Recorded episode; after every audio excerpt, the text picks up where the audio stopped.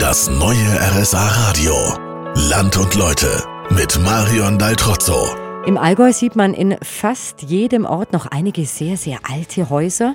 Hier in Wertach, wo wir heute sind, ist das ein bisschen anders. Hier gibt es kaum Häuser, die älter sind als 100 Jahre. Der Ort ist immer wieder durch Naturkatastrophen und Brände zerstört worden. Der schlimmste und letzte Brand, der war 1893. Damals sind nur noch sechs Häuser gestanden. Auch die Kirche wurde großteils zerstört. Bei der habe ich mich mit Pfarrer Roland Vögner getroffen.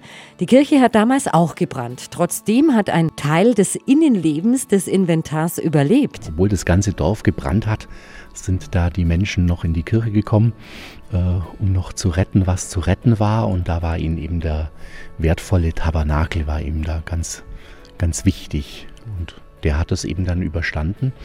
Und ansonsten äh, ist auch das Kirchendach eingestürzt. Und die Kirche selber, wie viel hatte die abbekommen? Es waren eigentlich nur noch die Außenmauern und der Turm. Aber vom Dach ähm, kann man auf diesen alten Aufnahmen schon gar nichts mehr sehen. Dafür steht die Kirche heute umso schöner wieder.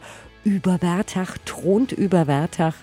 Bilder, wie der Ort nach dem Brand ausgesehen hat, finden Sie auf unserer Homepage rsa-radio.de.